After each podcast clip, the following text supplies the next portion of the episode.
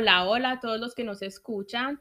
Les contamos que hoy tenemos un episodio nuevo y el tema que vamos a tocar hoy es que nos comimos el cuento que la vida es como en las películas románticas. Ay, ay, ay. Ah, buenísimo. ¿Qué les parece si tomamos un viaje a algunos añitos y nos acordamos de qué película de pronto nos impactó más cuando éramos chiquitas?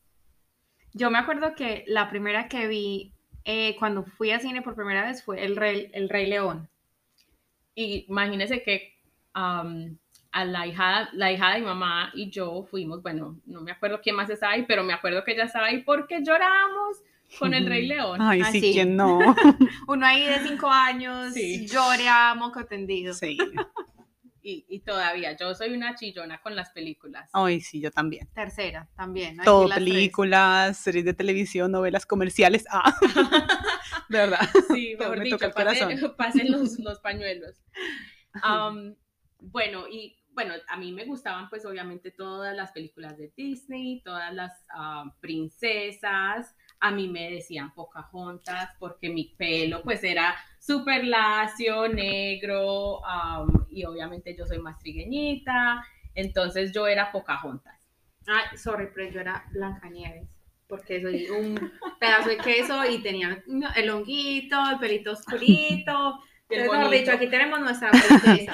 Yo también era Blancanieves, también más blanca para dónde, ¿no? Pero me acuerdo que la primera película de Disney, ahorita que dijiste, em, la primera que me vi fue Pocahontas. O sea, feliz con esa película y yo creo que de ahí empezó mi, mi gusto por el mono y azul. Ah, yo, yo, soy la Pocahontas, entonces todavía estoy esperando mi mono. ahí viene, ahí viene. Will, Bill. ¿No era Eric? No me acuerdo. Steve se va a acordar sí. cómo se llaman. Me la voy a tener que ver otra vez para poder buscar a ver dónde está. Lo que sí me acuerdo es que tenían un, un mapache, un raccoon. Ese sí lo he visto por ahí.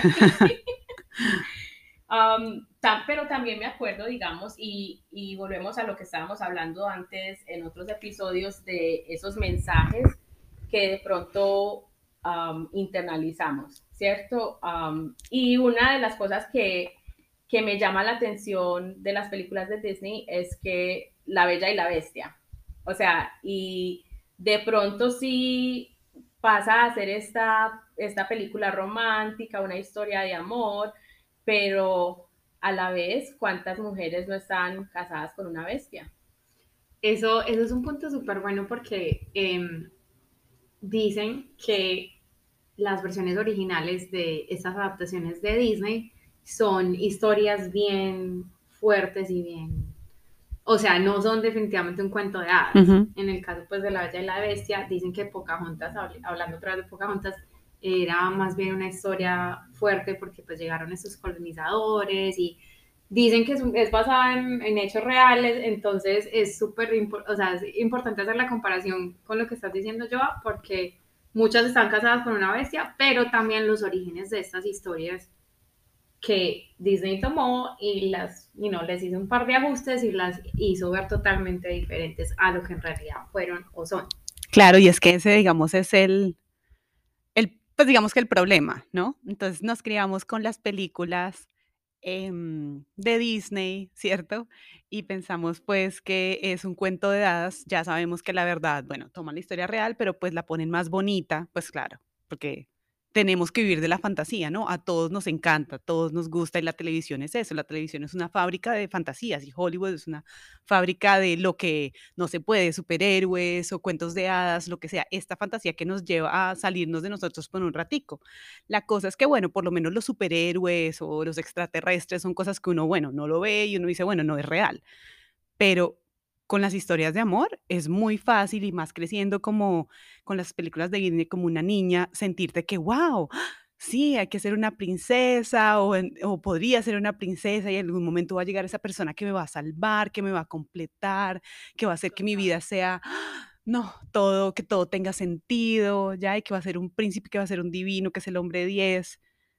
Y además, pues dicen por ahí, con razón, todas las películas se acaban en la boda, ¿no? Porque es que nadie sabe la verdad del trabajo que viene después de eso. Toda película romántica se acaba en boda y listo.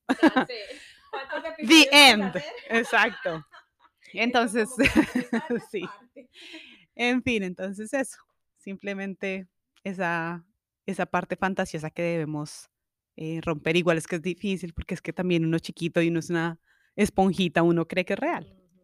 Ese es un muy buen punto porque a tantas cosas, entre otras cosas, las cosas a las que fuimos expuestas externamente y al frente de un televisor con lo que estábamos consumiendo, o sea, qué filtro teníamos en ese momento, o sea, es, se ve inocente, pero ¿qué hay más allá de la Total, la programación ahí dura de pensar que de verdad una relación va a ser así, es muy difícil cuando se encuentra con la realidad, ¿no? y que, digamos, yo me enfoco por decir, o sea, cuando nosotros pusimos este tema, me, me fui ahí mismo como dónde empezó esto, porque realmente, o sea, uno creciendo bien bebecito, estás formando tu cerebro, estás formando conexiones en tu cerebro y con esta, esta clase de información, pues eso es lo que le estamos, así es que estamos nutriendo nuestro cerebro, ¿cierto? Entonces, nosotros sabemos que si tomamos café, ya sabemos lo que pasa. Si tomamos agua, ya sabemos lo que pasa. Y lo mismo con lo que vemos y lo que consumimos. Total. Ah, tanto, en, tanto en los medios sociales como en la televisión, películas, aún, aún las revistas. Y lo que estabas diciendo, Nati, ahorita, o sea, ahí mismo me vuela el coco porque no solamente es el área romántica, pero antes, o sea, todos los príncipes azules eran príncipes de ojos azules y monos, sí. monos rubios, ¿no? Nosotros en, Medellín decimos monos, pues. Sí, así para los que no sepan, rubio es mono. Cultural, y diversas. ¿me entienden los spanglish? Entonces, no solamente eso, sino las razas y la figura, porque... O sea, vamos a estas princesas de Disney todas. 90, 60, 90. Sí. Mejor dicho, el inicio de los estereotipos ni siquiera es cuando éramos adolescentes, sino que ya desde niñitas, o sea, la princesa. Sí. Hasta Pocahontas, empezando por mi primera película, era una churra. Sí, exacto. Entonces, programación. No, y, y todos querían ser, digamos, Blancanieves, sí, pero disfraces después de Pocahontas y ella era más morenita. ¿Quién? O sea, siempre han habido como esas razas, e, es, esa parte del racismo. Y ahora, obviamente, en una manera, Disney está tratando de mostrar diferentes culturas, pues obviamente. Claro, porque los... encanto y no hablamos de Bruno. La época y los tiempos están cambiando, así que es súper. Sí, pero también aún mostrando esas culturas, a veces se van a mostrar realmente los estereotipos de esas culturas. Pero bueno, ya me estoy saliendo del tema. Esto es que la vida es como en las películas románticas. ¿Será que sí? Hmm, ¿Qué tal si nos vamos a la adolescencia o las películas ya, las rom-coms? Sí, porque yo creo que las películas de Disney, las princesas y todo eso es como el antemano, el abre-boca para todo lo que viene después en, en, cuanto a lo que consumimos y lo que veíamos cuando éramos adolescentes y adultos, jóvenes adultos, ¿no? Em, hmm, yo creo que hay mucho que decir que ni sé por dónde empezar. Y aún, aún antes de eso, bueno, porque otra de las partes que me, que me recuerdo es que la realidad versus la fantasía. Y entonces en Disney, como estábamos diciendo, cogen un pedacito de realidad, le ponen fantasía y entonces están el viento que lleva todos estos colores en, en ¿cómo se llama? En Pocahontas, y dónde está puesto todos esos colores cuando, cuando ventea. Pero esa, esa parte, digamos, de nuestro cerebro empieza realmente a, a desarrollarse cuando uno está en el preescolar. O sea, de 3 a 5 años, uno realmente no sabe distinguir mucho esa realidad de la fantasía. Entonces, por eso muchos niños que le tem a esa edad le temen, digamos, al closet porque piensan que les va a salir un monstruo de debajo de la cama, del closet, de que no quieren dejar la luz apagada. Entonces eso en la niñez, pero como, como decíamos, o sea, vamos a ir, por decir yo, yo creo que yo estaba viendo telenovelas desde los siete, ocho años con mi familia, todos sentados ahí comiendo y viendo la telenovela y qué nos enseña la telenovela acerca del romance. Que es luchado. Sí, que es pura competencia, porque son puros triángulos románticos. Bueno, y también la, el estereotipo, ¿no? Sí, además del churrísimo, ella también divina. No, además, ¿saben que es uno de los estereotipos más marcados en las novelas? Que la que es súper buenecita, ¿no? Eso ella es un ángel, todo el mundo le pasa por encima y luego la vida la recompensa con, con un marido rico y que la salva. En fin, yendo a lo de que te decías tú, No es cierto. De la adolescencia, eh, típica película romántica de adolescente. En la escuela está la chica popular, you know, la que es super fashionable, um, a la moda y todo, o sea, todo el mundo sabe quién es. Ella es súper mean, súper mala. eh, y está el chico popular que juega fútbol, Ajá. algún deporte. El capitán del equipo. el capitán del equipo, totalmente. Y está la niña no tan linda, La nueva. no arreglada, que, está- Que además acaba de llegar al colegio. que aparte es la niña nueva, sí, entonces Mm. tiene un crush a primera vista con el chico popular que juega fútbol y es el capitán del equipo. Además, ella es un poquito awkward, ¿no? Sí. Aparte de todo, sí. O de ella pronto no se ha desarrollado y todavía no tiene o- sea, No, no se le notan, todo. no se le notan todavía. Luego le cambian el vestido y ya es que se le ve el cuerpo. Ah, sí, Le pues eso, Sí. Esa, esa es parte del- de la película, que ella pasa por una transformación, Sí. pero primero tiene un encuentro con el chico y el chico hace una amistad con ella por aquí ya razón y se termina enamorando de ella de verdad, de verdad por lo que ella es por dentro, pero después ella se convierte también en una, En la hembra. o sea, en la super hembra. O queda en embarazo y la quieren esconder, mejor dicho. ¿Cuál película es esa? A novela otra vez. Que, y está embarazada de trillizos. Mejor dicho, no, aquí vamos a escribir la novela. Y Sí. del lechero, y del lechero. En fin, que como eso nos impactó como adolescentes en nuestra vida diaria. Hmm, Mejor dicho, pues eso, es, ese yo creo que volvemos al tema que tocamos antes de competir, porque era el romance el que competimos por, con al- por alguna razón, pero estamos compitiendo más que todo por el novio. Y yo lo tengo que confesar, como adolescente, ese era mi guilty pleasure. A mí me encantaban esas películas. Ahora ya no las veo tanto porque sé que son como mentira y digo como que "Ah, I know what is gonna happen. Ya sé lo que va a pasar. Total, no, yo todavía. O sea, aquí con toda honestidad vamos a hablar de las películas románticas y sus efectos, pero no me tomen la palabra, yo voy a seguir viendo. Sí. Yo no las veo tanto, pero bueno, estamos confesando las, las series de Netflix que son súper chéveres de romanticismo, que igual también son una mentira, pero bueno, una que otra la, la disfruto.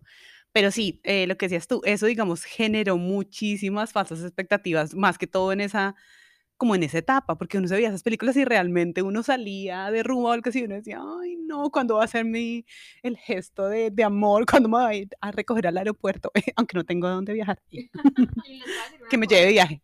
nosotras 90s babies, o sea, que nos criamos en los Ujú. 90 y en los early 2000s, creo que nos tocó más fuerte la vaina de las películas románticas y toda esta Sí. ola. Que claro, eh, la Hollywood estaba. y ya, todo esto, entonces a nosotras nos Nos absorbimos bombardearon. y nos Uf. bombardearon con todo esto, entonces obviamente uno disfrutó ver la película y hay Mm. películas que yo me he visto 10 veces y no Sí. más porque hay divina, pero cómo eso nos, nos afectó. Yo, yo creo que ese es, ese es el punto, que una cosa es ver la película y saber de que es una película, es fantasía, es un entretenimiento, hay un guion, de que obviamente todo está, ¿cómo se dice? Staged, o sea, ya todo está preparado, ah, pero nos influenció, o sea, nos Claro. identificamos nosotros con esas personas, porque yo sí salí con un capitán del fútbol.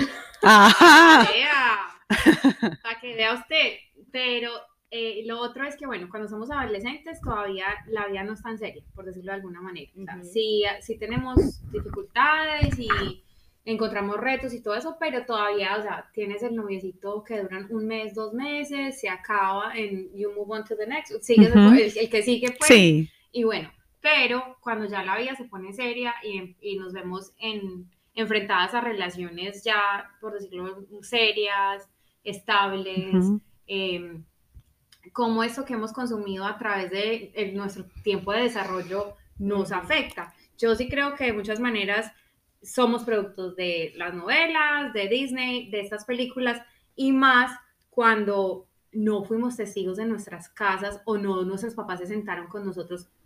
Disclaimer, o sea, abro, abro paréntesis, aquí no se trata de juzgar a los papás ni de juzgar a, nadie, porque, o sea, obviamente sabemos y somos conscientes de que hicieron lo mejor con lo que tuvieron, pero pues si no se tomaron el tiempo de sentarse con nosotros y explicarnos cómo funcionan las relaciones y en cambio estábamos em, viéndolo en una pantalla, eh, definitivamente sí nos da eh, ideas falsas de las dinámicas en las relaciones.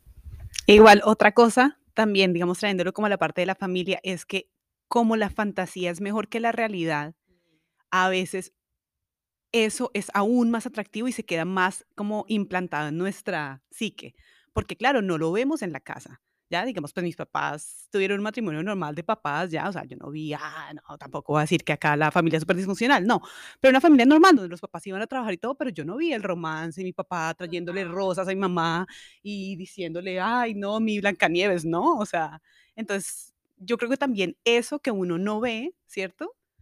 Es lo que uno tanto quiere. Sí, y como decías tú, o sea, yo pienso que hasta cuando los niños dicen mentiras, muchas veces no es porque el niño quiere decir mentiras y está, digamos, o sea, con esa malicia, sino que realmente quieren cambiar su realidad. O sea, de que si le dicen, ah, tú regaste la leche, ellos realmente no quisieran haber regado la leche. Entonces dicen que no, aunque fueron ellos. Y, y sí, muchas veces de pronto lo que está en casa no nos gusta, lo que estamos viendo, ah, no quisiéramos ser esa persona, entonces nos apegamos más fácil a otra idea y pues yo crecí en una casa donde había mamá y papá y tenían pues, o sea, muy buena relación en mi opinión. Obviamente ya después uno va viendo cosas que uno mismo va evaluando y que uno mismo va aprendiendo ya cuando ellos empiezan a hablar de su relación o cosas así. Pero, pero digamos, yo he visto a mi papá traerle rosas a mi mamá, cogerla, abrazarla de, por detrás, darle besos. Entonces, pero no significa, o sea, eso tampoco necesita definir nuestro rumbo, o sea, no, no lo necesita definir nuestra realidad o nuestras experiencias, lo que vimos, ni tampoco las películas, pero sí influencia. Y cuando les digo que influencia, pero eso no es lo que tiene que definir nuestras relaciones. O sea, si nos vamos a una película, y una película de dos horas que de pronto empieza con problemas, con un drama, con un malentendido, pero llega al punto donde ya como que la pareja se entiende y se unen y listo, vivieron felices y comieron perdices. Pero realmente no es así. Realmente una relación, cualquier relación, sea padre-hijo, sea una relación romántica, sea lo que sea, las relaciones requieren trabajo y eso no es lo que nos muestran las películas. Entonces, nos podemos llevar, digamos, la idea de que todo va a ser perfecto y realmente no es así. Pero bueno, ya ese es otro cuento, así que lo dejamos para la próxima vez. Así mismito, entonces para la próxima eh, vamos a retomar este tema y a concluirlo con un poquito de eh, pues las cosas típicas que encontramos en este tipo de películas. Muchas gracias por escucharnos. Recuerden siempre compartir em, no solamente los episodios, lo cual agradecemos mucho, sino también en nuestras redes sociales. Nos encanta leer sus comentarios y saber si les gusta el contenido que estamos descargando allí.